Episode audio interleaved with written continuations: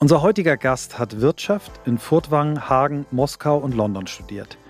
Sein Master of Science hat er an der London School of Economics and Political Science, kurz LSE, in Management, Organizations and Governance abgelegt.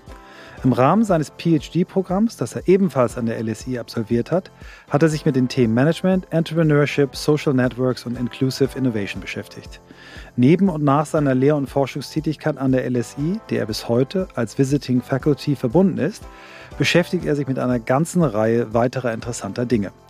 So ist er beispielsweise Co-Founder von The Sandbox, einer ganz erstaunlichen Organisation, die sich um besonders innovative Menschen, die jünger als 30 sind, Achtung mein lieber Sohn Oscar, 27, hört ihr es genau an, kümmert. Er hat Leaders on Purpose mitgegründet, er ist Mitglied des Expertforums des World Economic Forum und als Senior Advisor bei und Aufsichtsrat unterstützt er zahlreiche Organisationen. Seit 2019 ist er Director des SPS CGA Global Economy Programm an der New York University kurz NYU. In seinem aktuellen Buch The Serendipity Mindset erklärt unser Gast, dass es bei Serendipity nicht um Glück im Sinne von Zufälligkeit geht. Es geht vielmehr darum, zu sehen, was andere nicht sehen. Und dann diese Beobachtung auf unerwartete und strategische Weise zu kombinieren und zu lernen, wie man solche Momente erkennen kann, in denen sich scheinbar zufällige oder unverbundene Ideen zu neuen Möglichkeiten zusammenfügen. Der von uns ebenfalls sehr geschätzte Autor Daniel Pink fasst das Buch für uns so zusammen. A bracing and hopeful antidote to a world addicted to efficiency and control. Wer so viele coole Sachen macht, wird gesehen. Und so wundert es nicht, dass unser heutiger Gast auf zahlreichen Best-of-Listen steht und so einige Awards gewonnen hat. Ich bin so richtig hooked gerade über deine Intro. Also, ich muss ja noch weitermachen. Genau. Seit sechs Jahren beschäftigen wir uns nun schon mit der Frage, wie Arbeit den Menschen stärkt, statt ihn zu schwächen. In über 370 Folgen haben wir uns mit über 400 Menschen unterhalten, was sich für sie geändert hat und was sich weiter ändern muss. Welche Rolle spielt das persönliche Glück dabei? Und wie genau funktioniert Serendipity? Können wir eventuell etwas davon lernen, was wir noch nicht wissen.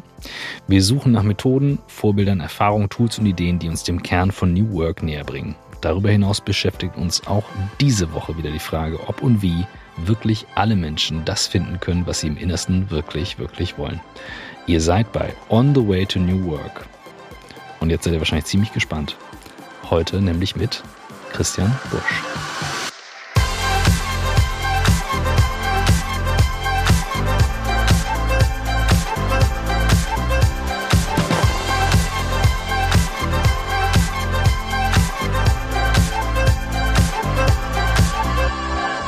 Herzlich willkommen, okay. Christian. Vielen Dank. Ähm, ich glaube, so eine lange Anmoderation. Aber, aber definitiv noch nicht. Das ja. kann ich sagen, deswegen habe ich das kurz, ja. äh, kurz erwähnt. Also ich, äh, Christian, ich kann dir auf jeden Fall sagen, ich kenne mich ja jetzt eine Weile. Er ist richtig hooked, ja. ja. Also er ist richtig hooked. Und äh, ich habe tatsächlich gerade gemerkt, so. Fanboy-Moment. Ich habe richtig, ja, ich habe aber auch richtig Bock. Also ähm, ich bin super gespannt. Also schön, dass du da bist. Wir erwischen dich in New York, sagtest du vorhin, richtig? Genau, wir sind hier Washington Square Park in New York und ja, freut mich sehr, hier zu sein. Sehr schön. Ja, wir haben eine gute Erinnerung äh, für die hier, die, die äh, Fanboys and Girls vom Podcast. Wir hatten eine Folge aufgenommen im Washington Square Park mhm. auf einer der Parkbänke mhm. mit Background und allem drum und dran. Ja. Also das äh, kann ich gut erinnern. Aber darum soll es heute nicht gehen. Genau. Vielleicht machen wir unsere zweite Folge mit dir, weil wir werden sicherlich eine zweite brauchen, dann mit dir da im Park. Christoph. Ja, ähm, Zufälligkeiten. Ähm, wir haben eine Frage, die äh, zählt auf die, ja, die Weggabelung deines Lebens ab. Wir wollen nämlich von dir wissen, wie bist du der Mensch geworden, der du heute bist? Also, ich habe so das Gefühl, mein ganzes Leben waren irgendwelche Weggabelungen, die sich oftmals unerwarteterweise ergeben haben. Aber wenn ich ein paar äh, raussuchen müsste, ähm, sind es vor allem drei, die, die absolut einschneidend waren. Also, die erste war, ich war Teenager, ähm, bin von der Schule geflogen, musste ein Jahr wiederholen, habe das dann auf meinen Fahrstil auch so übertragen. Und eines Tages hatte ich dann nicht mehr so viel Glück und bin in vier Autos reingekracht, alle komplett kaputt, meins auch. Und äh, ich werde nicht vergessen, der Polizist, der äh, zum, zum Unfallort kam, der meinte so, Mensch, der lebt ja noch. Und äh, das war so ein bisschen so die Idee, Mensch, hey, äh, ich hätte eigentlich tot sein sollen. Und da habe ich mir danach so ziemlich viele Fragen gestellt. Äh, wenn ich jetzt gestorben wäre, wer wäre zur Beerdigung gekommen, wen hätte es interessiert und äh, hatte da größtenteils deprimierende Antworten. Und es hat mich auf so eine Sinnsuche gebracht. Ich habe viel gelesen, äh, vor allem Viktor Frankl, dieses Man's Search for Meaning, also trotzdem Ja zum Leben sagen. Und äh, das hat mir so eine komplett neue Perspektive drauf gegeben im Sinne von, hey, das Leben kann jeden Tag vorbei sein. Ähm, und jetzt probier doch mal was zu machen, was dir irgendwie Sinn gibt und Bedeutung gibt. Und das hat mich dann eben so in die Richtung gelenkt, hey, was mir richtig Spaß macht, ist, Menschen zu verbinden, Ideen zu verbinden und so der, der Funke, der davon kommt. Und das hat mich eben dann so in die Richtung gebracht von Community Builder, Unternehmer und später Academia. Und da fand ich es halt unglaublich spannend. Und da reden wir nachher noch drüber, dass die, die spannendsten Menschen irgendwie ähm, Serendipität, also dieses unerwartete Glück, immer irgendwie hatten. Und das, da kam dann so, so viel der Spannung her. Zweiter Punkt war wirklich so die, die ähm, Frage irgendwann, als ich mich sehr beschäftigt habe, so mit der Frage, hey, was macht denn, was gibt denn Menschen Sinn und wie kann man denn auch sinnstiftende Unternehmen bauen?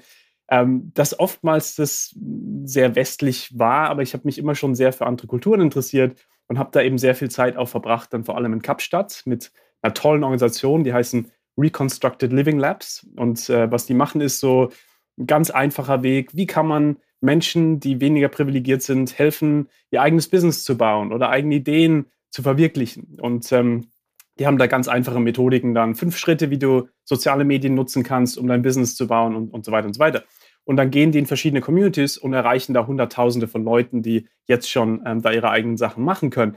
Und ich werde nie vergessen, das erste Mal, als ich in den Kontext gekommen bin, ähm, habe ich den, den Gründer gefragt, was sollte ich dich nie fragen? Die eine Frage, die dir alle Do-Gooders, die hierher kommen, die dir immer stellen, die ich dir auf keinen Fall stellen sollte. Und dann meinte er, Christian, bitte frag mich nicht als erste Frage, wie kann ich dir helfen? Weil wenn du als erste Frage fragst, wie kannst du mir helfen, packst du mich in die Rolle des Opfers, des, des, der Person, die was von dir braucht. Aber wenn du reinkommst und sagst, was gibt's hier schon, was können wir zusammen machen und dann können wir natürlich danach immer noch über Ressourcen reden, aber wir, wir treffen uns auf dem gleichen Level. Wir, wir kommen hier als Equals rein. Und das hat komplett meine Perspektive nochmal gewandelt im Sinne von weg von, es geht um Ressourcen immer und es geht immer um Geld zu, nein, es geht darum, dass Menschen ihr eigenes Glück kreieren können, weil da so viel von dieser ähm, Würde herkommt, dass man sein eigenes Glück kreieren kann und dass es unsere Verantwortung ist, im Prinzip diese Möglichkeitsräume mitzubauen, wo Menschen ihr eigenes Glück dann kreieren können, die eben sozial vielleicht nicht in die tollste Geburtslotterie äh, geboren wurden wie andere. Und ein dritter Punkt, und das war jetzt vor kurzem, äh, zu, zu Covid. Äh, ich hatte meine zweite, zweite Nahtoderfahrung da, ähm, hatte eine schwere Form von Covid am Anfang, als es noch keine Impfungen so gab. Und äh, das hat mich komplett umgehauen und hat mir nochmal so ein bisschen zu denken gegeben, Mensch, du hast dich so um Leidenschaft gekümmert und so um hier Impact und Passion, aber jetzt sitzt du hier alleine im Apartment in New York, ja, und, und wenn es jetzt quasi vorbei wäre, ja, was hast du dich jemals wirklich so um, um ähm, Liebe und, und wirklich Familie und so weiter ein bisschen mehr gekümmert auch auf der Seite und habe dann nochmal so ein bisschen die Augen geöffnet, hey, eigentlich bin ich so richtig jetzt auch ready für eine, für, für eine Langzeitbeziehung, die auch mal wirklich dann auch in, in eine andere Richtung gehen könnte. Und habe dann irgendwie unerwarteterweise nach äh, äh, ein paar Monaten danach äh, jetzt die Liebe meines Lebens gefunden. Und wir haben jetzt eine 18-monatige Tochter und oh, ähm, oh, wow. es ist im Prinzip hat nochmal so eine neue Perspektive geöffnet im Sinne von, hey, ähm, ich dachte immer, das wäre so, ja, ein Trade-off zwischen den beiden, ähm, aber habe jetzt gesehen, nee, im Gegenteil, ich bin einfach, gehe es halt einfach an, anders an und ähm, äh, ja, hat nochmal so ein anderes Level dann zu, zu meiner Lebensqualität dazu gebracht. Schnelle Nachfrage ähm, mit dem äh, Covid. Hast du wirklich richtig Post-Covid oder ist das einfach nur heftig gewesen und bist jetzt com äh, completely recovered? Beides. Also es war so die Phase, wo New York, ich meine, ich weiß nicht, wie man das in Deutschland mitgekriegt hat, aber es war die Phase, wo die, die Krankenhäuser komplett voll waren. Das heißt, wir hatten ein Militärschiff, ähm, was an mhm. der Küste angelegt hatte. Wir hatten Leichenwagen in Lastwagen, also mhm. diese Lastwagen, die gekühlt wurden, weil sie keine Plätze mehr für Leichen hatten. Also wir hatten äh, im, im Central Park äh, Zelte, wo, wo im Prinzip dann die Krankenhäuser drin waren, weil einfach kein Platz war. Und das heißt, da war so die Phase, wo ich allein im Apartment war, habe das Krankenhaus angerufen, hey, kann ich bei euch vorbeikommen? Und die meinen, wenn du dir nicht 100% sicher bist, dass es Covid ist, komm nicht vorbei, weil sonst wird dich Covid hier dann im Prinzip dann komplett ähm, äh, da oh, mitnehmen. Und das war halt so eine Phase, Krass. wo du dann, hm. wenn du gerade neu in New York angekommen bist, ich war gerade ein halbes Jahr da, es hat mich halt komplett mitgenommen emotional und, und, und mhm. ähm, da war halt auch so sehr viel so, hey, practice what you preach. Ja, du redest immer von irgendwie, mach was aus dem Unerwarteten, aber was macht man aus dem Unerwarteten, wenn man irgendwie da komplett isoliert ist? Aber ähm, genau, das, das, das was, was, was mir viel zu denken gegeben hat, genau, das sind diese Langzeitsachen. Ich bin immer noch, wenn ich die Treppen hochlaufe, bin ich immer noch außer Atem. Oder ich habe mhm. immer noch ein bisschen mehr ich, ich bin nie so ein wirklich ängstlicher Typ gewesen, aber jetzt habe ich so ein bisschen mehr auch so eine, so eine Grundängstlichkeit äh, nach dem Motto, was passieren könnte. Und also es ist schon interessant, glaube ich, was da für Langzeitfolgen sind, die, die, die wir vielleicht noch gar nicht so verstehen. Hm. Du hast so viele wunderschöne Ansatzpunkte uns jetzt äh, schon geschenkt. Ähm, ich würde vielleicht gleich an, an dein erstes Erlebnis, an die vier Autos, die du geschrottet hast und äh, den Weg von den, den geschrotteten Autos zu Viktor Frankl. Also bei mir wäre jetzt Viktor Frankl wahrscheinlich das erste Buch gewesen, was ich gegriffen hätte, weil ich gar nicht gewusst hätte, dass es ihn gibt. Ich habe ihn äh, durch Christoph erst kennengelernt, also im Alter von äh, 50 plus.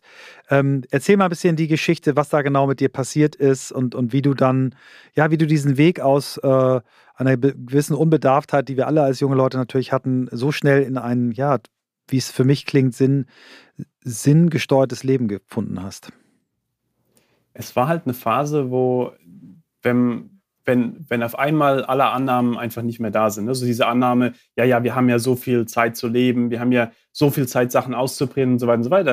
Und dann von einem auf den anderen Tag, auf einmal realisierst du, kann ja eigentlich alles direkt vorbei sein. Und das war halt wirklich, das hat mir so eine, so, so, so, so eine Dringlichkeit gegeben, zu sagen, Mensch, okay, was ist jetzt was, was ich jetzt machen kann, dass falls ich nochmal irgendwie sowas habe im Leben, dass es dann es auch sich gelohnt hat. Und ich denke, das ist so das, was mich seither angetrieben hat und was seither auch, wenn, wenn Leute, die damals mit mir zur Schule gegangen sind, die, die meinen manchmal, Christian, du bist ja komplett anders als damals. Damals war halt immer irgendwie so, ja, hedonistisch in den Tag rein und, äh, und so weiter und so weiter. Und heute ist halt eher so, okay, was ist denn wirklich sinnstiftend und, und immer noch probieren, das Leben zu genießen, aber eher so auch vielleicht mit der Perspektive, ähm, ja, was, was heißt es für andere und, ähm, und, mhm. und ähm, wenn man jetzt aus dem Todesbett wäre. Und das ist, ich habe da sehr viel eben von solchen verschiedenen ähm, eben mit Menschen auch gesprochen, die die Todeserfahrungen hatten, also vor allem Menschen, die ähm, Krebs hatten beispielsweise oder Menschen, die halt irgendwie den Tod vor sich hatten und dann irgendwie damit umgegangen sind und habe da halt unglaublich viel auch gelernt im Sinne von Mensch, hey, man kann ja auch wirklich Sinn ziehen von solchen Situationen. Und darum ging es ja auch bei Viktor Frankl zu sagen, hey, mhm. er war ja damals im Konzentrationslager. Ich meine, das ist ja die, die, die schlimmste Situation, die man sich vorstellen kann. Komplett objektiv sinnlos von, von, von, von der Perspektive. Und ähm, er hat ja dann gesagt, okay, wenn es keinen Sinn gibt hier, dann werde ich einen Sinn kreieren. Und was er dann mhm. gemacht hat, war zu sagen, okay, ähm, ich werde in den nächsten Tagen noch mit Mitgefangenen sprechen. Jetzt habe ich einen Grund, morgen aufzustehen, weil ich muss denen ja das Gefühl geben, dass es noch Hoffnung gibt. Und deswegen gibt es einen Grund, morgen aufzuwachen. Und das habe ich beispielsweise bei unseren Studis. Wir haben einen Deal gemacht damals, als, als Covid passiert ist. Ähm, ihr müsst euch vorstellen, wir haben viele Studis, die gerade aus Indien, aus China, aus Europa äh, gerade angekommen sind. Und von einem auf den anderen Tag schließt die komplette Stadt zu. Du bist allein in deinem Apartment, kennst keinen. Und da waren natürlich ein paar Studis, die gesagt haben, ja, was, warum stehe ich denn morgen noch auf? Was, was bringt denn das hier? Wir wissen nicht, wann wir hier wieder rauskommen. Wir wissen nicht, ob es überhaupt noch was wird und so weiter und so weiter.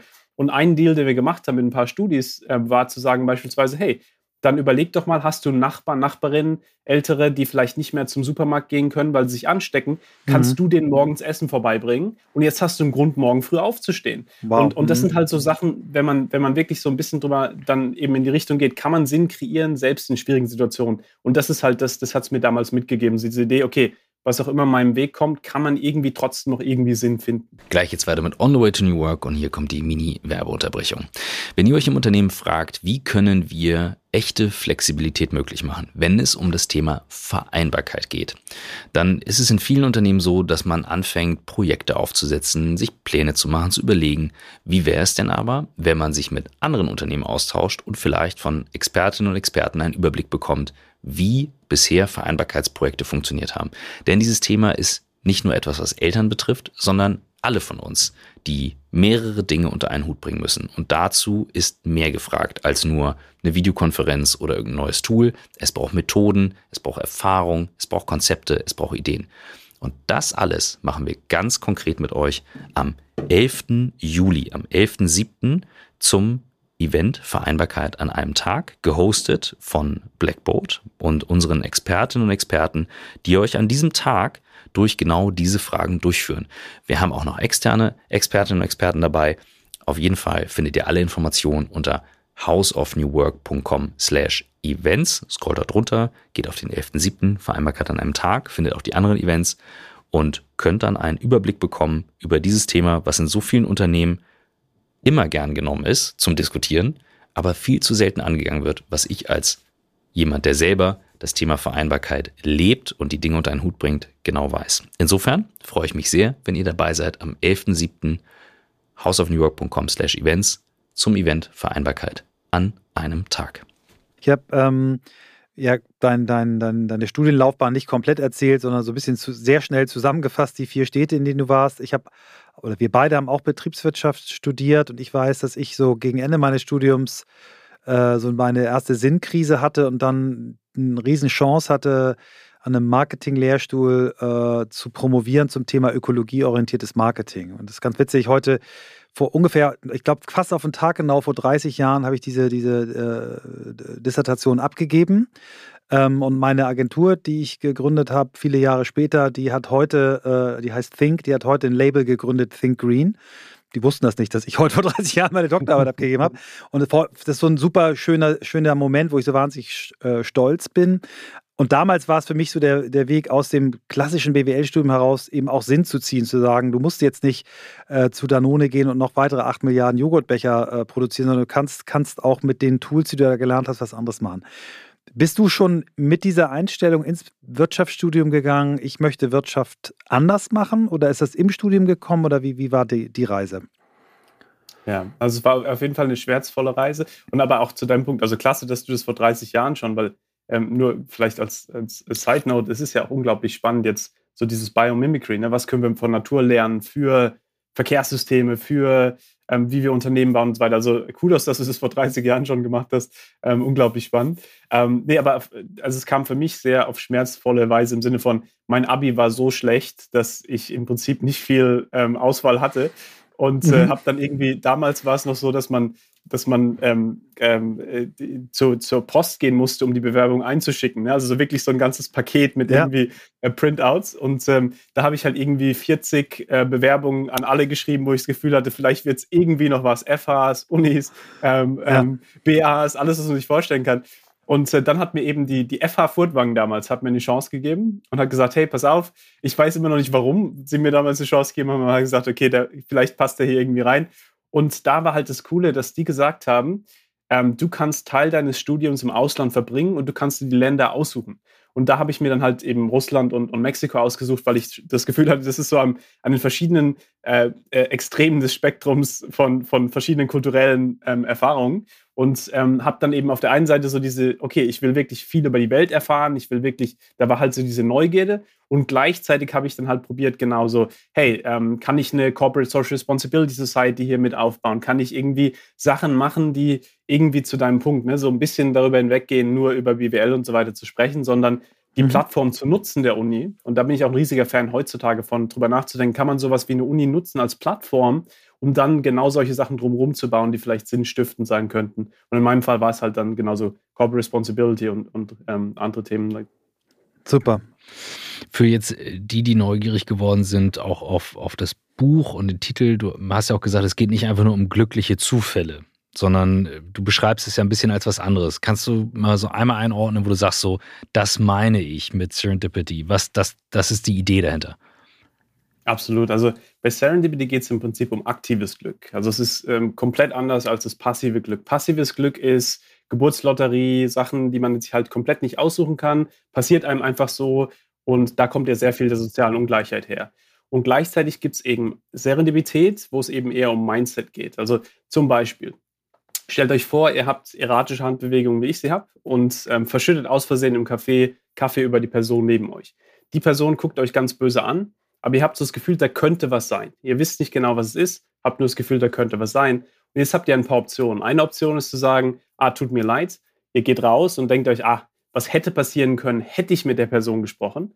Andere Option, ihr fangt das Gespräch an und es wird die Liebe eures Lebens, euer Mitgründer, und so weiter. Und der Punkt ist also, wie gehen wir mit dem Zufall um? Also bei, bei, bei Serendipität ist so diese Interaktion zwischen Zufall, irgendwas Unerwartetes, wir wissen nicht, wann es ist, wie es ist, aber wir können uns darauf vorbereiten, wie wir mit diesem Zufall umgehen. Und das ist ebenso dann dieses aktive Element, da ähm, was mitzumachen.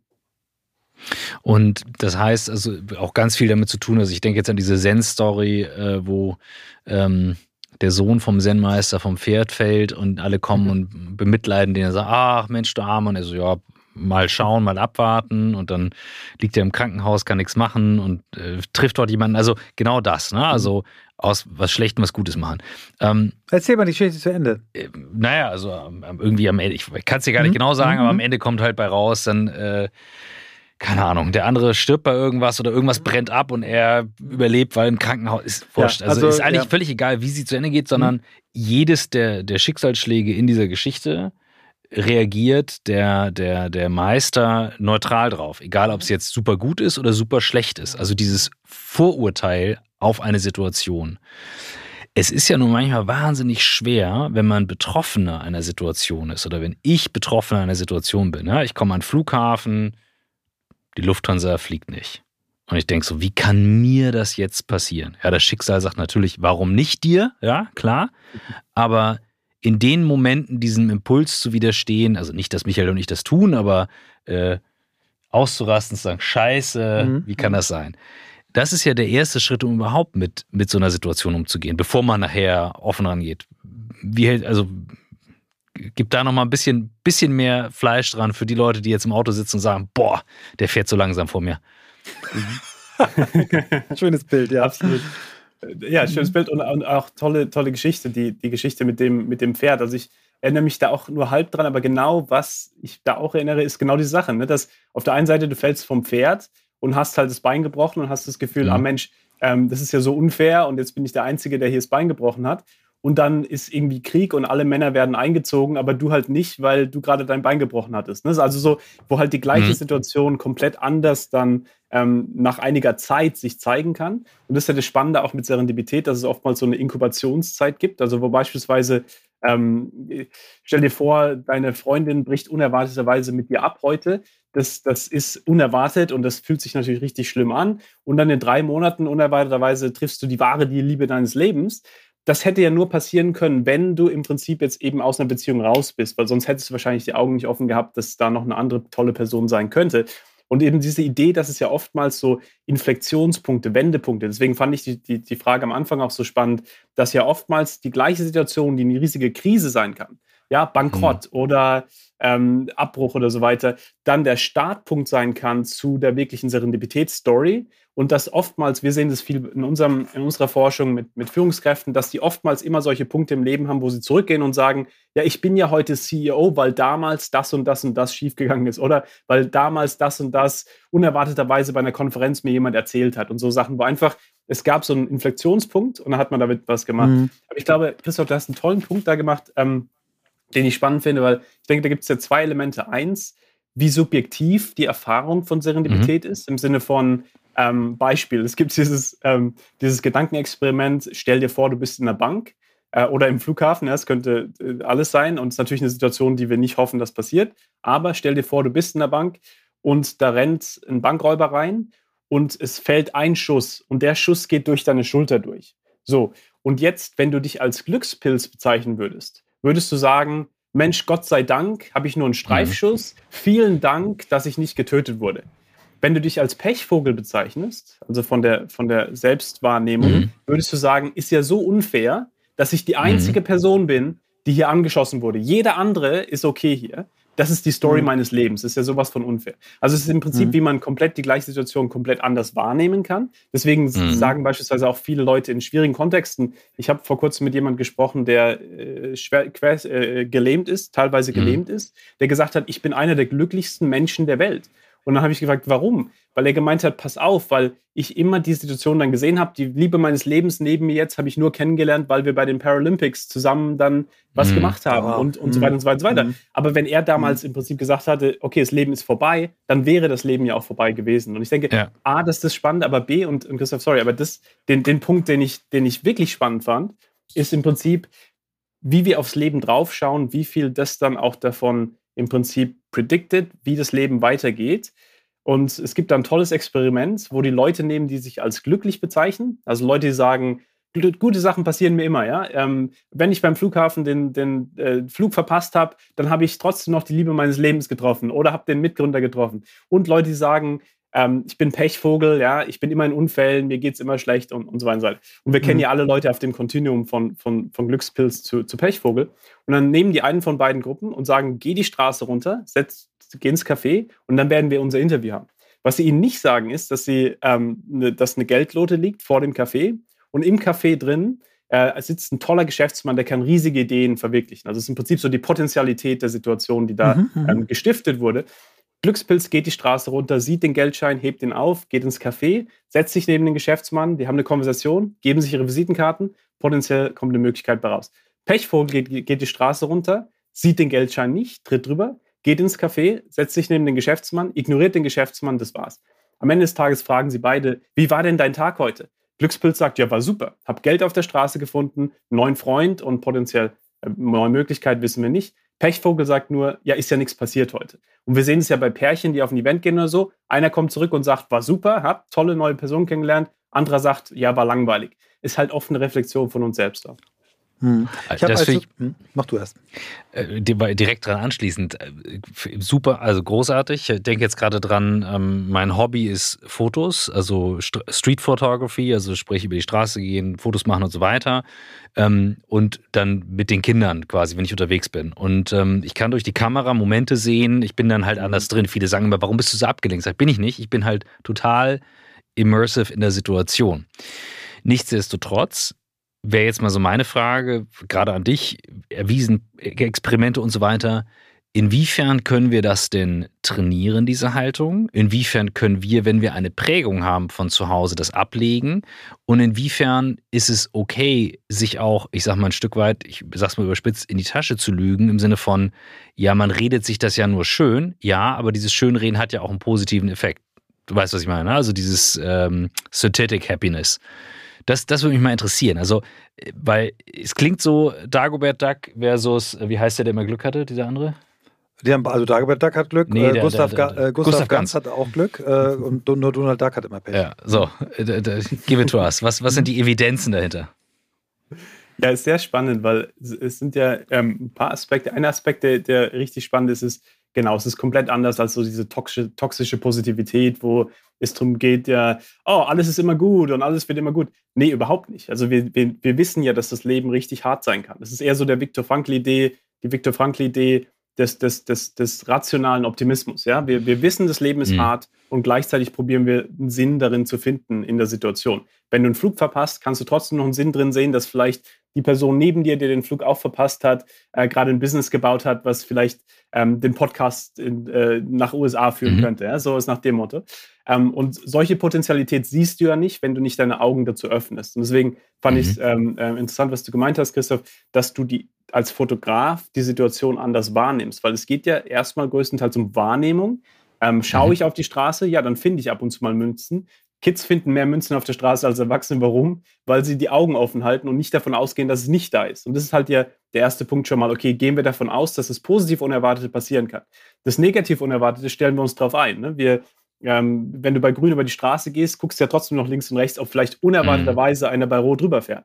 Wenn wir das Gleiche für das positiv Unerwartete machen, dass man mal neuen, neue Straße zur Arbeit nimmt, einfach mal die offen, äh, Augen offen hält, ein Buch im Buchladen sieht und Mensch denkt, äh, Mensch, hey, das ist unsere neue po Podcast-Folge hier. Oder solche Sachen, wo die Augen mhm. öffnen erstmal der erste Schritt ist. Aber dann, und das ist halt das Spannende, genau, wenn man es eben vielleicht nicht mitgenommen hat, wir haben ja alle verschiedene Sozialisationen gehabt und so weiter, dass man da eben dann mit Baby-Steps auch überlegen kann, wie kann ich im Prinzip nach und nach so ein Mindset bauen. Und mhm. da gibt es beispielsweise eine meiner Lieblingsstrategien, ist die Hakenstrategie. Und bei der Hakenstrategie geht es darum zu sagen, wie kann ich in einer Konversation zwei, drei Haken setzen, wo die andere Person den nehmen kann, den sie am spannendsten findet. Jemand, der das richtig gut macht, Ollie Barrett, Unternehmer in London, wenn du den auf einer Konferenz oder so fragen würdest, was machst denn du so beruflich? Würde der nicht nur sagen, ich bin Podcast-Host oder ich bin Unternehmer, sondern der würde sagen, ich bin Unternehmer im Podcast, im, im, im Bildungssektor, habe vor kurzem ähm, mir die Philosophie der Wissenschaft angeschaut, aber was ich wirklich spannend finde, ist Klavier zu spielen. Ja, und was er hier macht, ist, er gibt dir drei verschiedene Haken, wo du sagen könntest, Mensch, so ein Zufall. Freitags hat unser CEO ja Klavierstunden, komm noch mal vorbei. Mensch, so ein Zufall. Meine Schwester unterrichtet an der Humboldt-Uni ähm, oder in, in, in Hamburg an der Uni ähm, komm doch mal vorbei und gib eine, gib eine Gastrede. Also der Punkt ist der, dass wir dann diese mhm. zufälligen Überschneidungen wahrscheinlicher machen, weil wir im Prinzip mehr Potenzialität kreieren. Und das ist nur ein Beispiel, wie wir im Prinzip, wenn wir kleine Baby-Steps machen, nach und nach dann vor allem die Menschen, die sich vielleicht eher als Pechvogel bezeichnet haben, den größten mhm. Effekt hatten. Und das finde ich halt am spannendsten. Das hat mich am meisten überrascht auch, dass ich dachte immer, mhm. das wäre ein Content, der für Leute wie uns da ist, die halt intuitiv schon so eine Serendipität oft kreieren, weil, weil, weil mhm. es halt irgendwie so da ist. Ähm, und dann gibt es ihnen halt ein Vokabular und es gibt ihnen noch ein paar mehr Strategien. Aber dann das spannendste Feedback kommt immer von Leuten, die gesagt haben, ich dachte immer, ich wäre eigentlich nicht so eine Person, mhm. Aber jetzt habe ich es mhm. ausprobiert und jetzt kann ich gar nicht mehr aufhören, weil ich sehe, dass man mhm. so viel damit machen kann. Ich denke, das ist, das ist dann eben auch das Spannende, dass dann der größte Wandel natürlich ähm, bei, bei solchen mhm. Menschen kommt. Das ist großartig. Ich habe äh, gestern einen äh, Podcast-Gast, den wir schon dreimal zu Gast hatten, auch ein New Yorker, John Stepper heißt er. Der hat die Working Out Loud Methode erfunden. Das ist so ein ah, äh, Peer-to-Peer-Coaching, was sehr bekannt in Deutschland ist, in Amerika gar nicht so sehr, aber was voll darauf aufbaut. Ne? Das ist eine Methode, wo drei bis sechs Leute über zwölf Wochen sich einmal fest verabreden für eine Stunde in der Woche und ganz, ganz klar so orchestriert mit Tools, jeder an der Erreichung eines persönlichen Ziels total individuell arbeiten. Und da gibt es dann zum Beispiel in, in Woche zwei oder drei gibt es die Übung, erzähle 50 Fakten von dir selber. Hast du 10 Minuten Zeit, 50 Fakten von dir aufzuschreiben. Und das teil, du teilst nicht alle 50, ne? aber du teilst dann einige davon. Mhm. Und das führt immer wieder dazu, dass dann jemand sagt, ah, wow, cool, da kenne ich den und den. Ne? Und äh, mhm. Hakenstrategie finde ich sensationell. Hast du noch so ein, zwei Tools, äh, wie man Serendipity äh, erzwingen kann? Ja, absolut. Also ähm, und, und ja, Working Out Loud klingt, klingt nach, einer super spannenden, äh, nach einem super spannenden Ansatz auch. Und also eine Strategie, die, die ich auch immer ganz gut finde, ist, wie stellen wir eigentlich Fragen? Also wenn wir auf eine Konferenz gehen oder wenn wir eine neue Person kennenlernen, fragen wir, was machst du so beruflich? Ja, so die, die Frage, die einen auf Autopilot bringt und immer irgendwie in eine Box packt. Mhm. Oder fragen wir vielleicht, was machst du gerne oder was bringt dich hierher? Mhm. Das ist ein ganz kleiner Wechsel, aber was es mhm. macht, ist, ist eine offene Frage versus eine, close, äh, eine, eine, eine mhm eine geschlossene mhm. Frage und dann auf einmal sagt der Accountant nicht nur, ich bin Accountant und man hat das Gefühl, wir haben nichts gemeinsam, sondern der Accountant sagt, ja, ich bin eigentlich Accountant, aber was mir wirklich Spaß macht, ist das Metaverse und schwarze Löcher. Und dann sagst du, ja, hey, Mensch, interessiert mich ja eigentlich auch. Wir haben es vor kurzem gemacht mhm. mit ähm, so einem ähm, Gaming-Unternehmer, der dann auf Konferenzen gegangen ist und einfach mal ein bisschen da auch mit gespielt hat, zu sagen, hey, Metaverse und Gaming-Entrepreneur und so weiter. Und der hat dann jetzt einen seiner Investoren dadurch gefunden, dass sie erst über Metaverse und Black Holes für eine Stunde generdet haben und dann irgendwann, hey, ich finde dich richtig klasse, kann ich dir irgendwie helfen? Ja, ich gucke nach Investment. Ah ja, cool, super, lass uns ein Gespräch machen. Und das ist ja das Spannende. Haben wir Billionaire. Ja, ja. das, ja. das haben wir noch nicht, aber hoffentlich als nächster Schritt. Ja, ähm, aber, aber das Spannende halt Sorry. wirklich die, die Idee, dass, dass, ähm, dass im Prinzip wir ja da oftmals auch solche Fragen und solche Hooks, also Hooks ist ja im Prinzip die Antwort zu auch geschlossenen Fragen, ja. Ähm, wie geht's dir? Nicht einfach nur gut oder schlecht, sondern mir geht's ganz gut. Ich habe mich gerade eingelesen in Solar und es interessiert mich total, ja, dass man im Prinzip auch so ein bisschen wirklich immer mehr zurückgibt und ein bisschen mehr auch der mhm. anderen Person gibt. Aber dass man dann im Prinzip auch viel, viel sinnstiftendere ähm, ähm, Gespräche hat, weil man dann natürlich nicht irgendwie nur der Unternehmer ist, der halt den Investor pitcht und dann bist du halt einer von tausend Leuten, die ihn gepitcht haben, sondern du bist mhm. die einzige Person, mit der sie vielleicht mal eine sinnstiftende ähm, ähm, mhm. Unterhaltung hatten und dann ist es ja auch wahrscheinlicher, dass du das Investment kriegst. Das ist ja auch immer das, ähm, mhm. das Paradox. Also das ist eine Strategie. In Unternehmen finde ich immer spannend, so ganz simple Sachen. Also wir haben vor kurzem beispielsweise eine Studie gemacht mit über 30 CEOs von großen Unternehmen also so Mastercard, ähm, ähm, ähm, ähm, Procter Gamble und so weiter. Wir haben uns mit denen hingesetzt und haben gesagt, okay, was macht euch denn erfolgreich? Was sind denn so die Sachen, wenn ihr probiert, so ein globales Unternehmen zu führen, was macht euch da erfolgreich? Und eine der Kern ähm, ähm, äh, Patterns, eines der Kernmuster, was dabei rauskam, ist, dass die extrem gut zu sagen, hier ist ein Nordstern, hier ist irgendwie eine Richtung, wo wir hinwollen. Also Ajay Banga damals bei Mastercard würde sagen, ich will 500 Millionen Leute ins Finanzsystem holen, die ähm, bisher ähm, nicht im Finanzsystem drin waren und deswegen keinen Access hatten zu, zu Ressourcen und so weiter. Das ist unser Nordstern hier. Hier ist eine Strategie, hier ist eine Timeline. Aber ich sage euch jetzt schon, dass wir das anpassen werden, sobald Hilda in Hiddelsheim uns sagt, dass die Strategie bei ihr nicht funktioniert. Und das heißt, was er hier macht, ist, er macht das unerwartete Teil des Plans. Und das ist ja das Spannende, dass man oftmals so das Gefühl hat, es ist entweder Planung oder das Unerwartete. Und das Unerwartete ist so der Feind, der so die Planung kaputt macht. Nein, das Unerwartete kann Teil der Planung werden. Und dann wird es halt spannend, weil dann kommen halt so Sachen wie die Kartoffelwaschmaschine, ja, wo ähm, auf einmal dann neue Produkte kommen, weil Leute die, offen, äh, die Augen offen halten. Und ein Weg, das zu machen, ist einfach im Weekly Meeting, was hat euch letzte Woche überrascht?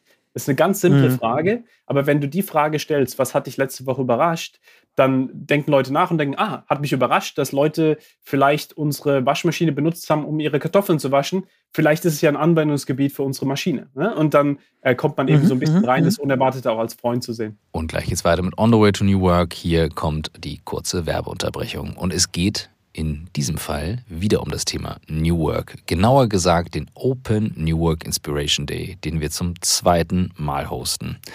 Wir haben so viel Feedback von euch bekommen und vor allem so viel positives Feedback, dass euch das sehr viel gebracht hat, an einem Tag den Überblick dazu bekommen, wie können wir dieses große Thema und vor allem diesen Megatrend New Work bei uns im Unternehmen richtig angehen. Und das ist der Open New Work Inspiration Day, New Work an einem Tag, den Überblick über einige der Schlüsselthemen wie New Leadership, Workspace, die richtigen Tools und Methoden, Change-Kommunikation und, und, und, und, und. Ich werde auch da sein. Ich gebe den Impuls am Anfang und danach werden diverse Expertinnen und Experten zu den verschiedensten Themen in kleinen Worksessions mit euch das Ganze Schritt für Schritt durcharbeiten. Es ist ein sehr cooles Format. Wie gesagt, offen, weil es nicht auf ein Unternehmen beschränkt ist, sondern ihr könnt euch als Einzelperson aus einem Unternehmen auf den Tag anmelden. Das Ganze findet ihr auf der Website houseofnewwork.com slash events. Dort findet ihr alle Informationen. Scrollt einfach runter auf die Seite und das nächste Event am 27. Juni ist dann der Open New Work Inspiration Day. Und da würde ich mich freuen, wenn wir uns im House of New Work vor Ort sehen. Das ist die Gründungsgeschichte von New Work, hat ein bisschen auch mit dieser Haltung zu tun, muss man sagen, wo es eine große Problemstellung gab und aus diesem Problem, nämlich Massenentlassung, die Lösung gemacht wurde. Also der Lösungsweg Teil des Problems. Und die Geschichte muss ich gerade denken. Es hat, ist ganz eng damit verknüpft. Und ein Gedanke, der mich nicht loslässt, ist die Frage, wir haben heute, das war in den 80er Jahren, wir haben heute ganz andere Kommunikationsmöglichkeiten als damals. Wie stark ist denn Serendipity und das Konzept auch von Social Media und Co. beeinflusst, wo man meinen würde, ja, wir stolpern jetzt über so viele Möglichkeiten, die wir haben, aber eigentlich werde ich total erschlagen und ich müsste doch da mitmachen und da und hier ist ein Zufall und da ist noch ein Zufall. Ist es digital genauso? Oder ist die Wahrscheinlichkeit, das in der echten Welt zu haben, signifikant höher? Es ist spannend, Keine weil auf der einen Seite, äh, auf jeden Fall spannend, weil auf der einen Seite ja Serendipität potenziell ein bisschen weggenommen wurde, weil wir oftmals Serendipität hatten beim Watercooler. Ne? So, wenn man auf den mm, Kollegen mm, trifft, die mm. Kollegin trifft, so unerwarteterweise ja. im Büro und dann irgendwie, hey, können wir nicht noch das machen und so weiter und so weiter. Die Momente sind ja ein bisschen weniger geworden, tendenziell, aber genau zu deinem Punkt wir haben ja jetzt auch Zoom und hier Riverside und so weiter als unser eigenes Pri Privatflugzeug, ne, wo ich bei euch im Wohnzimmer sitzen kann ähm, und wo das ähm, auch äh, komplett angenommen ist, dass es auch so okay ist. Und was ich da spannend finde, ist zwei Sachen. A, die Idee von, von so Serendipitätsbomben, also von, von, von der Frage, wie kann man Serendipität platzieren? Also beispielsweise, wie kann ich einen LinkedIn-Post so schreiben, dass ich nicht nur schreibe, hey, wir haben eine neue Podcast-Folge, wir sind so excited, sondern hey, als Menschen, die sich schon immer für Serendipität interessiert haben und deren Podcast mhm. serendipitär sich ergeben hat, weil wir damals in New York das und das, also im Prinzip ein paar Haken setzen im Post, dass dann mhm. im Prinzip es viel wahrscheinlicher ist, dass Leute sagen, Geil. Mensch, so ein Zufall, ich wusste gar nicht, dass da, da, da und so ein Zufall. Und das ist ja dann unglaublich skalierbar. Und das ist ja das Spannende, mhm. dass, dass soziale Medien uns ja die Skalierbarkeit von Serendipität geben, ähm, die, die, die wir so nicht hätten. Und da im Unternehmen beispielsweise gibt es ja auch viele Wege. Also Google und andere, die haben ja so Sachen gemacht wie Random Lunches, wo man im Prinzip sagt, okay, ähm, gib mir ein paar Zeiten, wo du frei bist und dann wirst du mit jemandem im Unternehmen zusammengebracht, den du noch nicht kennst. Aber wichtigerweise nicht einfach nur so, dass halt irgendwie dann da nichts äh, bei rauskommt, sondern vielleicht einfach mit einem inspirierenden Prompt, wie, hey, was mhm. ist eine Herausforderung, die du hast, wie kann ich dir helfen oder irgendwas, was halt so ein bisschen auch konkreter ist. Und dann ist halt unglaublich, wie da, wie gesagt, die Skalierbarkeit ist, so diese Silos auch aufzubrechen von den Departments, die sich sonst nicht treffen würden. Es braucht sehr viel Psychological Safety und ich ja. finde, für eine der Geschichten, die mich am meisten fasziniert, ist immer wieder, wenn erzählt wird, dass Steve Jobs bei Next Computers immer nur die Toiletten in einer Ecke vom Gebäude haben wollte, damit alle irgendwann pinkeln müssen, aufstehen und sich irgendwann treffen. Und Apple hat ja heute noch in dem großen Circle nur eine Kantine in der Mitte, obwohl man sieben Minuten von Seite zu Seite braucht, also eine Viertelstunde, um ganz herum zu gehen, nur eine Kantine, damit da alle sitzen. Ähm, wir haben es intern bei uns übersetzt mit einer Funktion, die nennt sich die Lage morgens. Da postest du einfach rein, was steht halt so an. Und da sind auch persönliche Sachen drin. Und da stolpern viele Leute drüber. So, jetzt sind wir aber in der Firma mit 40 Leuten ein, ein safe, relativ safe Space. Ich fühle mich als Chef natürlich super safe. Dann sagen die anderen, ja, du kannst das machen. Da müssen sich Leute dran gewöhnen. Jetzt sagen die Neuen, boah, das ist echt krass. Gerade die Introverts sagen so, pff, ich muss das erstmal machen. Und dann fällt mir auf, ja, intern als Firma, okay, das geht. Aber wenn das größer wird und auf Social Media geht und so weiter, dann müssen wir schon sehr, sehr, sehr extroverted sein und sehr trauen, das zu tun. Und da frage ich mich gerade, was machen jetzt dann die, die eher introverted sind? Was, was empfiehlt ihr denen? Weil es wird ja unter euren CEOs auch solche geben, die sagen, du, ich bin da nicht so, dass ich gerne teile. Mhm. Ja, absolut. Und ich denke, da gibt es ja zwei interessante Aspekte. Der erste ist genau, wie man als Introvertierter in der Welt von Extrovertierten überlebt. Also ich als mhm. heimlich Introvertierter, ja, also rede vor vielen Leuten kein Problem, aber dann drei Stunden sich erholen müssen irgendwie, ähm, weil, weil man wieder die Energie schöpfen muss. Und ähm, da ist interessant, weil ein Weg, den ich für mich sehr spannend fand, war, ähm, ist zu überlegen, wie kann man die Superpower von Extrovertierten mit einbauen in die Sachen, die man macht. Also beispielsweise mhm. nehmen wir mhm. an, ihr habt gerade einen neuen Podcast gelauncht oder ein neues Buch geschrieben und so weiter und ihr habt abends ein Dinner mit ein paar Freunden, äh, die halt ein Host, äh, ein Host, äh, ein Freund von euch hat es halt organisiert und ihr geht zu dem Dinner da finde ich es immer spannend, direkt zum, zum, zum Gastgeber zu gehen und zu sagen, hey, ich wollte dir nur kurz äh, erzählen, ich habe einen neuen Podcast hier, nur falls du es kurz einbringen willst, so, ähm, weil, ähm, und so weiter und so weiter. Und dann die Person, weil die ja hostet, die redet ja mit jedem. Mm. Das heißt, die redet dann mit jedem und sagt, hey, hast du schon mit dem Christian geredet, der hat gerade einen neuen Podcast, ähm, geh doch mal zu dem hin. Clever. Und das macht es mm. dann für mich quasi viel einfacher, weil ich nicht zu jedem hingehen muss mm. und sagen muss, hey, hier ist der mhm. Podcast, sondern ich habe eine validierte äh, sometimes mhm. extrovert, weil es ja ein Gastgeber, aber mhm. ähm, auf jeden Fall eine andere Person, die quasi der Botschafter wurde. Und das finde ich halt mhm. immer spannend zu überlegen, kann ich, kann, kann ich andere mit einbauen, die vielleicht es spannend finden könnten, Botschafter zu werden. Ähm, und gleichzeitig, wo kann ich Botschafter sein? Natürlich ist ja immer natürlich auch, ähm, geht ja auch andersrum. Ähm, aber ich denke, als introvertierte A, die Frage, deswegen sehen wir auch in vielen Gründungsteams, dass man irgendwo so einen absoluten Extrovertierten hat, der rausgeht, ja, den Steve Jobs-Typ, ähm, und dann, ähm, oder weiß gar nicht, ob der so extrovertiert war, aber jemand, der halt rausgeht und dann eben einen Steve Wozniak, äh, der halt irgendwie einfach nur da sitzt und irgendwie dann auch Sinn gibt für die Sachen, die halt reinkommen. Und ich denke, das ist halt das Spannende, so mhm. diese Komplementarität dann, wenn man die findet mit, mit Leuten um sich rum. Ähm, ich habe da mit meiner Frau beispielsweise, die, die absolut ähm, outgoing ist, wir haben da so eine tolle Komplementarität auch gefunden, wo wenn ich irgendwie was habe, wo auf einem Event oder so, dann sage ich ihr, hey, hast du nicht Lust, da irgendwie kurz was mhm. drüber zu reden? Und dann, ähm, und dann macht sie das auch. Aber zweitens ähm, ist, ist ähm, psychologische Sicherheit, denke ich, im Unternehmen, weil das ist ja eine, eine, eine wichtige Kulturfrage auch.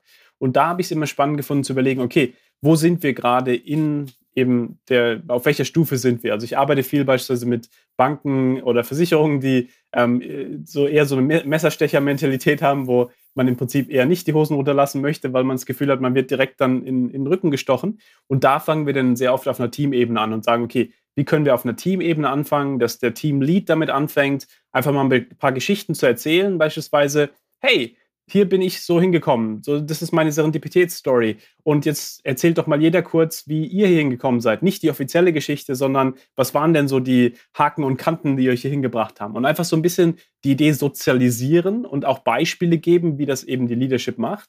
Und dann vor allem auch diese Beispiele feiern, ja, dass im Prinzip dann im Newsletter mhm. halt auch mal gefeiert wird, was eben diese Werte auch dann ähm, ähm, ähm zeigt, versus wer die meisten Sachen verkauft hat. Ja. Das ist ja immer so diese interessante Sache, dass auf der einen Seite der CEO sagt, hey, ähm, die und die Werte sind uns wichtig, aber dann werden trotzdem noch die Leute gefeiert, die irgendwie am meisten verkaufen. Ähm, ja, dann lass uns doch die feiern, die wirklich diese Werte leben. Und ich denke, das ist halt das Spannende, ähm, dass man, wenn man das verbindet mit Praktiken wie Projektbegräbnissen beispielsweise, ähm, mhm. dann, dann wird es immer ganz spannend. Mhm. Ähm, ich habe vor, vor sechs, sieben Jahren ungefähr, als wir angefangen haben, den, den Podcast äh, zu starten, äh, über ein, ein, ein Persönlichkeitsseminar herausgefunden, was ich wahrscheinlich auch vorher schon gespürt habe, dass ich ein riesengroßes Interesse an Menschen habe, aber innerhalb von 10 bis 15 Minuten dann auch äh, schnell erschöpft bin von mhm. dem Interesse und dann zur nächsten Blume hüpfe. Also häufig auf, auf Partys so diesen, diesen Partyhopper gemacht habe. Mhm. Mhm. Seit ich podcaste, äh, habe ich ein riesen äh, also Interesse daran, Gespräche länger zu führen. Und ich versuche mich eher auf Partys sogar so abzuschirmen, wenn ich mit jemand rede, damit nicht sehr häufig kommt dann jemand rein, springt ins Gespräch und, und, und reißt es an sich. Ne? Es gibt auch Leute, die machen es anders, aber also ich bin jetzt heute eher so, dass ich, äh, wenn ich auf so ein Event gehe, ein richtig tiefes Gespräch führe und vielleicht noch zwei, drei halbtiefe, aber kein nicht mehr dieses, dieses oberflächliche Gebullshitte. Hast du einen Eindruck davon, ob, ob, äh, ob das irgendwie einen Zusammenhang, eine Korrelation mit äh, Serendipity gibt, je nachdem, ob man eher so ein, so ein Bestäubertyp ist oder eher einer, der richtig befruchtend werden möchte oder befruchten möchte? Ich habe Bilder im Kopf. Entschuldigung. ähm, ja. ja. sehr spannend und, und ähm, ja, ähm, aber ganz kurz Rückfrage auch, was hat, was hat bei dir den Shift gegeben? Also was, warum bist du von einem aufs andere gegangen? Mhm. Also Wirklich innerhalb der ersten zehn Podcast-Gespräche, die wir geführt haben mit Menschen, von denen ich geglaubt habe, dass ich sie richtig gut kenne, dass mhm. ich in dieser einen Stunde mehr über sie erfahren habe als in 20 Jahren vorher. Also ich, ich mhm. bin so geflasht gewesen von, der, von dem Tiefgang, den, den du in einem Gespräch erzeugen kannst, wenn du eine Stunde lang mehr, mehr zuhörst, als selber redest. Ja, ja also ich habe ähm, hm. Sagt euch Ron Wayne was? Ron Wayne? Hm. Nee, John Wayne, aber Ron, Ron Wayne. Wayne. Nee. Pass auf, Ron ja? Wayne. Ich lese euch mal ein Zitat vor. Jeder wäre gern reich, aber ich konnte das Tempo einfach nicht mitgehen, sagte Wayne dazu. Ich zitiere von der Tagesschau.de, falls jemand fragt. In einem Interview mit dem Daily Telegraph. Er sei zufrieden mit seiner Entscheidung. Wenn man den Stress betrachtet, der ihm erspart geblieben ist, ich wäre gern reich geworden. Aber wenn ich bei Apple geblieben wäre, wäre ich der reichste Mann auf dem Friedhof. Oh. Das ist der dritte Mitgründer von Apple. Oh, wow. Ron Der als der größte Pechvogel der Geschichte bezeichnet wird, aber er war damals 20 Jahre älter als die beiden mhm. Steves. Und, hat das Geld und sagte, ich, ja, und sagte, ich kann, ich kann das Tempo. Also es war so, der hat das mal beschrieben, ich habe mal ein Interview ähm, auch gelesen und dann über ein Video gesehen. Und er sagte so, nee, Geist, das war damals, ich, ich, konnte das nicht leisten. Und das, was mir durch den Kopf geht, ist dieser Begriff Synthetic Happiness. Das ist der Unterschied ist ja, was du vorhin beschrieben hast, dieses passive Glück, also natürliche, natürliches Happiness und dieses synthetische. Und ich habe nochmal nachgeguckt, wird definiert als, also Natural Happiness ist what we get, nee, what we get when we get what we want. Synthetic Happiness ist what we make when we don't get what we want. Das heißt, dieser psychologische Effekt, dass wir uns eben die Sachen, so wie sie auch passieren, auch ein Stück weit gut reden und dass das auch okay ist, um vielleicht zu trainieren, das Glas mehr halb voll zu sehen als halb leer. Und meine, meine Frage zum Einstieg war ja, wird uns das eigentlich angeboren oder müssen wir uns das antrainieren? Und ich würde schon nochmal sehr genau gerne wissen, waren deine Eltern grundsätzlich so positiv eingestellt, dass du sagst, ich konnte zumindest aus diesen schwierigen Situationen was machen und du siehst, dass es anderen Menschen schwerer fällt? Oder hast du es wirklich komplett antrainiert?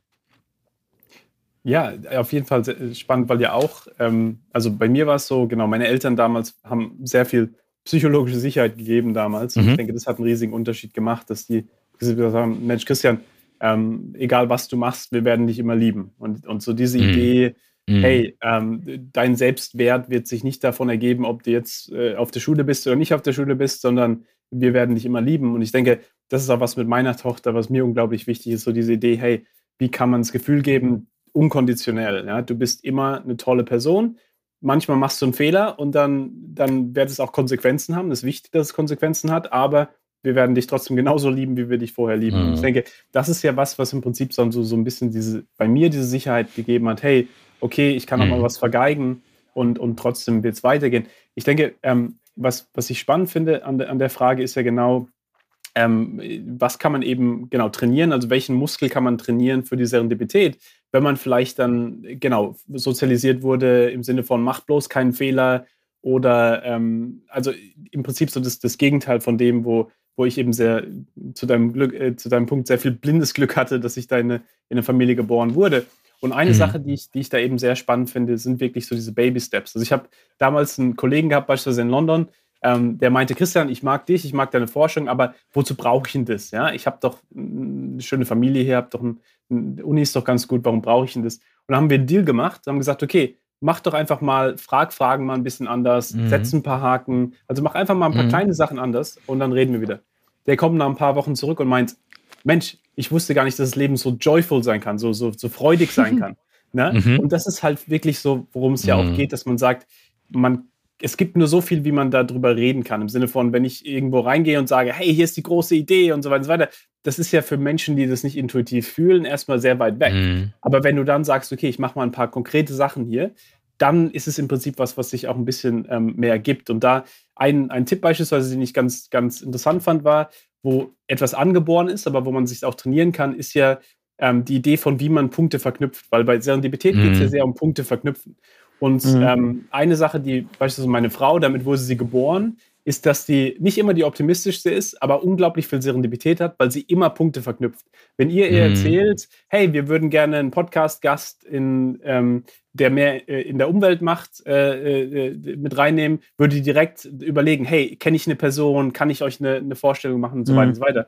Und sowas kann man ja aber dann auch trainieren, wenn man es nicht hat, mhm. weil es ja diese Neuroplastizität ist, diese Idee, dass sich unser Gehirn mhm. dann nach und nach ja. anpasst.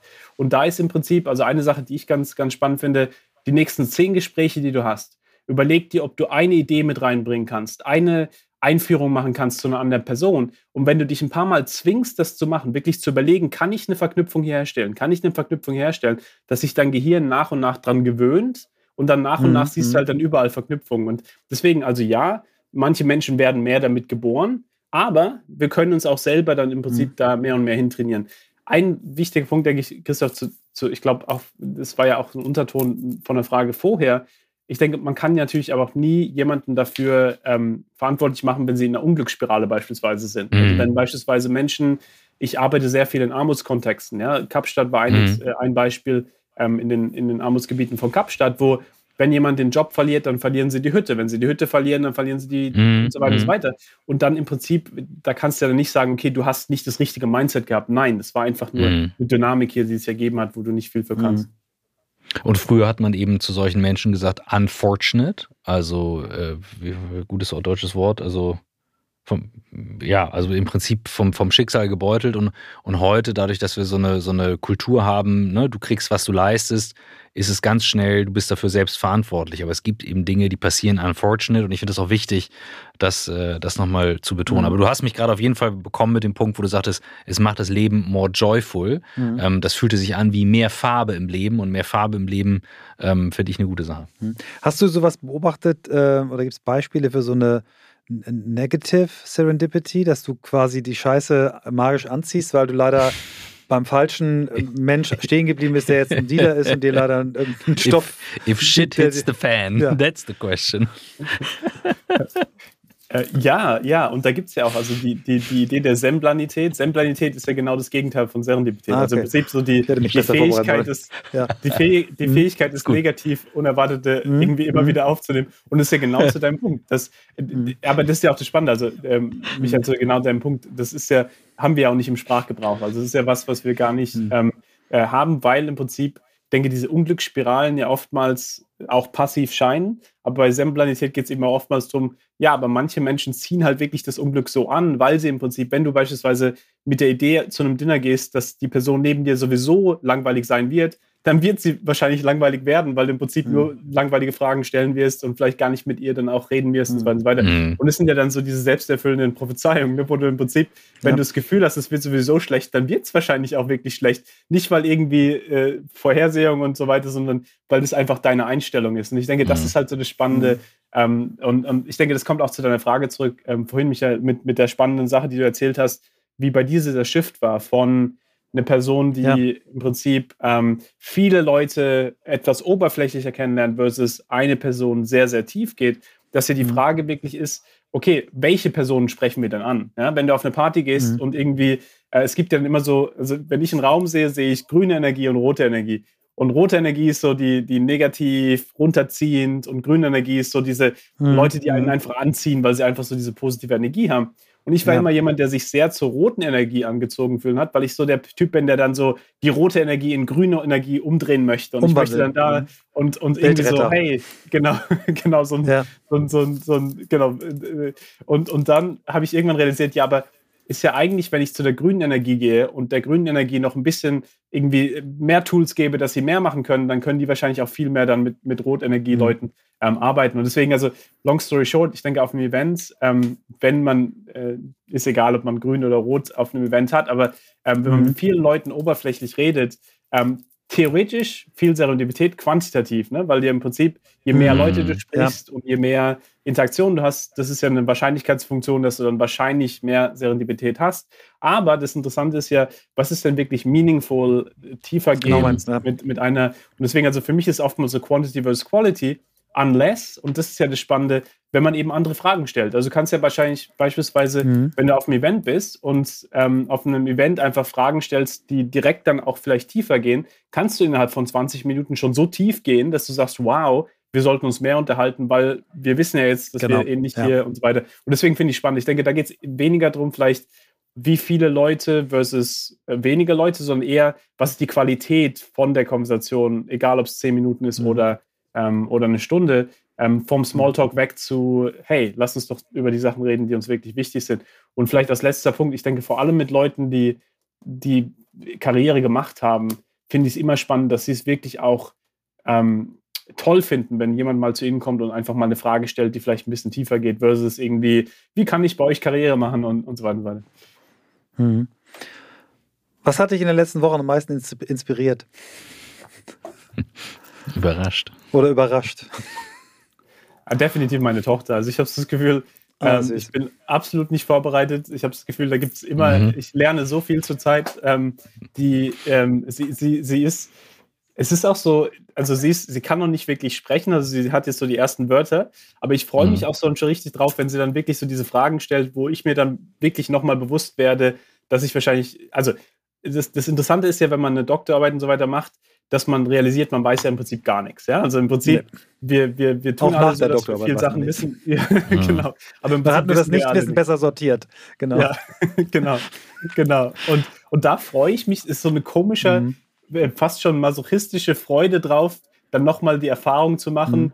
Es gibt ja ich werde ja wahrscheinlich gar nichts wissen von den Sachen, die mich fragt. Wenn wir durch den Park gehen und sie fragt mich, was ist die Blume, mhm. ja, werde ich nicht wissen. Wenn wir durch, also, und das ist ja das Spannende, was, mhm. was mir dann im Prinzip nochmal meine eigene Ignoranz zeigt, weil ich, wenn man so auf Karriere und so weiter sich fokussiert hat, im Prinzip habe ich eben nicht viel Zeit damit verbracht, mir einfach mal anzuschauen, wenn ich durch den Washington Square Park gehe, was sind denn eigentlich die Pflanzen mhm. hier, was sind denn eigentlich die Bäume hier? Und da freue ich mich einfach drauf, nochmal eine Ausrede zu haben, so viel lernen zu dürfen und das Gefühl zu haben, mhm. es ist nicht einfach nur so, für Vanity, man lernt halt ein bisschen, sondern es ist wirklich, weil es mit meiner Tochter zusammen ist. Und das ist halt so, ähm, ja, da freue ich mich nochmal richtig drauf. Aber es ist eben auch nochmal eine, ähm, ein Sprung, genau, ja. in, in, was Ungewisses, ja. Ich habe mich, hab mich gerade gefragt, ob, äh, ob ich äh, dir die Idee pitchen soll, äh, einen Serendipity-Kurs für Kinder zu machen oder ob man sagen muss, nee, nee, wir müssen einfach nur den Kindern von besser den Kindern, zuhören, von den Kindern weil lernen. die sind die besten Serendipity-Lehrer, die wir überhaupt haben können. Also ich pendel noch hin und her. Ja, und vor allem die, die können nicht nur die Pflanzen beobachten, sondern auch ihre Eltern, wenn ich dran denke, wie viel Resonanzkörper ich dann sehe, wenn bei den Kindern was passiert und ich mich dann ertappt fühle und denke, ja, es ist nur dein Spiegel und deswegen gerade deine größte Herausforderung. Ja, und das ist das Spannende. Genau zu einem Punkt, ich hatte gerade Gänsehaut, weil es hat mich eine tolle ähm, ich habe vor kurzem, es gibt dieses Radio Mikro auf, ähm, ähm, ich glaube, Antenne Bayern oder Radio Bayern. Und ähm, wir hatten da eine, eine, Sendung, die nur mit Kindern war. Und, und, und mhm. es war die tollste von, von allen Sachen, die ich, die, ich, die, ich, die ich machen durfte bisher, war das die, die mir am meisten Spaß gemacht hat, weil die Kids, das ist eine, eine Sendung, wo die Kids anrufen und dann die Kids im Prinzip einfach erzählen sollten, wann ist euch letztes Mal was Überraschendes oder Zufälliges passiert und so weiter. Und die Geschichten, ja, und, und, und, und einfach so diese, diese, diese, ähm, wie sagt man, diese, diese Wahrnehmung, dass die Kids im Prinzip immer diese Sachen haben, aber hm. wir ihnen nicht die Möglichkeit geben, darüber zu sprechen. Und ich denke, das ist ja das, hm. das äh, wir Stark, fragen die ja. immer, ja, was ist deine Lieblingsfarbe oder wie war dein Ding? Aber wenn man einfach mal die Kids wieder fragt, hey, hast du heute, ähm, ähm, was hat dich heute überrascht oder äh, was, was sind ja, denn so super. zufällige Sachen in deinem Leben oder so, dass sie dann sagen, ja, doch, hey, unser Lehrer heute, der hat mal was ganz anderes gemacht. Das habe ich gar nicht verstanden, warum die das so gemacht mhm. hat. Es war ja wirklich Schön. interessant. Und das ist halt unglaublich spannend, ja, genau zu eurem Punkt. Deswegen hatte ich, hatte ich Gänsehaut, weil wir können so viel davon lernen, wie sie die Augen offen halten, wie sie, wie sie neugierig sind. Ja, deswegen ist ja der, der Little Prince, dieses, ähm, der, der kleine Prinz, eines meiner mhm. Lieblingsbücher, mhm. weil die fragen einfach nur, warum. Und wir, wir haben irgendwann die Frage, warum so ein bisschen in den Hintergrund gestellt. Ja, aber eigentlich sollten wir eigentlich immer nur warum fragen. Und deswegen, also da denke ich, habt ihr völlig recht. Ähm, ja, wir können wahrscheinlich oftmals mehr von Kindern lernen als, als sie von uns. Schön. Ich würde mir eins ganz doll wünschen. Ich würde super gerne eine zweite Folge mit dir machen. Wir haben jetzt, glaube ich, echt fast eine Stunde und wir sind so Stunde, rund. Ich habe ja. noch 100 Fragen. Die spare ich mir jetzt, weil Christoph hat mich schon so gepackt. Nee, überhaupt nicht. Ähm, wollte ein Zeichen geben, äh, diskret. Jetzt ähm, fordern wir unsere Leser alle auf, äh, unbedingt dein Buch zu kaufen. Ich glaube, es werden auch einige äh, ohne unseren Hinweis machen, aber ähm, äh, wir sind extrem dankbar, dass du die Zeit für uns genommen ja. hast. Äh, wirklich äh, cool. echt beschenkt. Ich gehe ganz beschwingt hier raus und äh, habe so viele Anregungen mitgenommen und dafür würde ich erstmal gerne Danke sagen. Und dann haben wir noch Same eine here. Schlussfrage. Vielen Dank. Ja, die darfst du. Ich habe genau. die Intro gemacht. Die Schlussfrage schließt an die erste Frage an. Wohin möchtest du noch? Und du darfst beantworten, ob du erzählst, wo du heute noch hin möchtest oder im Leben noch hin möchtest. also die nächsten Jahre habe ich mir vorgenommen, die Idee des Serendipity Mindset, also diese Idee, wie kann man das Unerwartete als Freund sehen und damit was machen und damit eben auch so ein bisschen so die, wir haben vorhin in unserem Vorgespräch über Ängstlichkeit gesprochen und wie uns ja mhm. vielmals im Prinzip auch dieses, die Welt heutzutage auch Angst macht, weil sie eben so viel Unerwartetes hat.